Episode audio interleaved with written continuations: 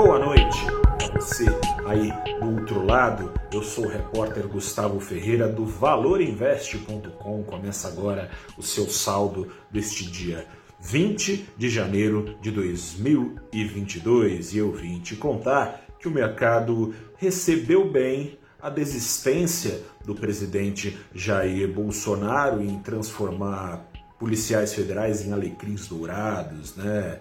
Alecrim dourado que saiu no campo aí sem ser semeado. O presidente vinha prometendo dar reajustes a essa categoria em 2022, uma categoria que o apoia em tese eh, eleitoralmente, e há nenhuma mais eh, categoria do funcionalismo público, categorias justificadamente vinham eh, em gritaria, teve protesto essa semana, ameaça até de greve geral, são 50 quase categorias do funcionalismo público que ficariam a ver navios. Agora vai todo mundo ficar a ver navios, pelo menos em 2022, de acordo com Jair Bolsonaro. A bem da verdade, o presidente trocou de promessa. Disse que não vai, é, tudo leva a crer que não terá reajuste para ninguém.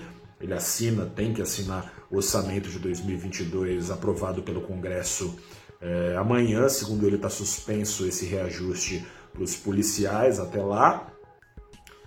Mas o presidente trocou de promessa pelo seguinte: não tem reajuste para ninguém esse ano, mas ele já avisou que em 2023 tem reajuste para todo mundo. Não que os funcionários públicos não precisem de reajuste, quem não quer, quem não precisa, ainda mais com essa inflação.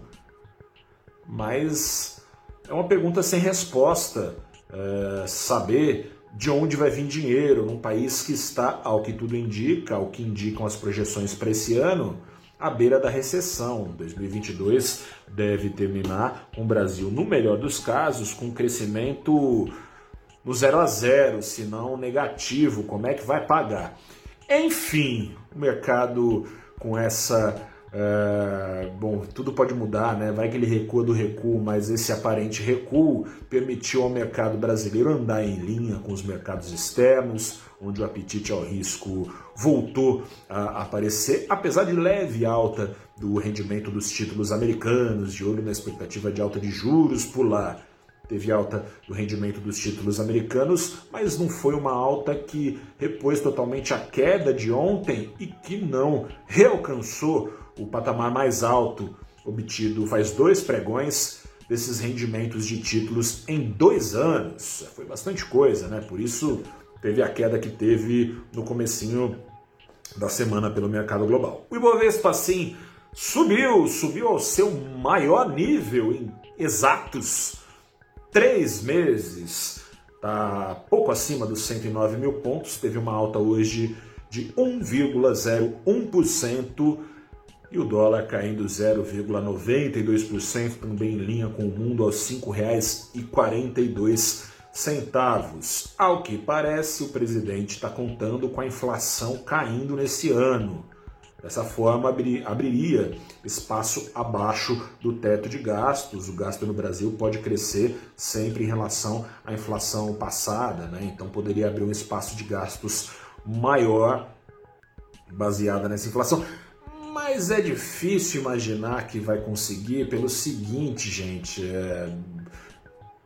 Difícil imaginar não, né? Mas não é garantido. Nesse ano que passou, parece que o governo também contava com isso.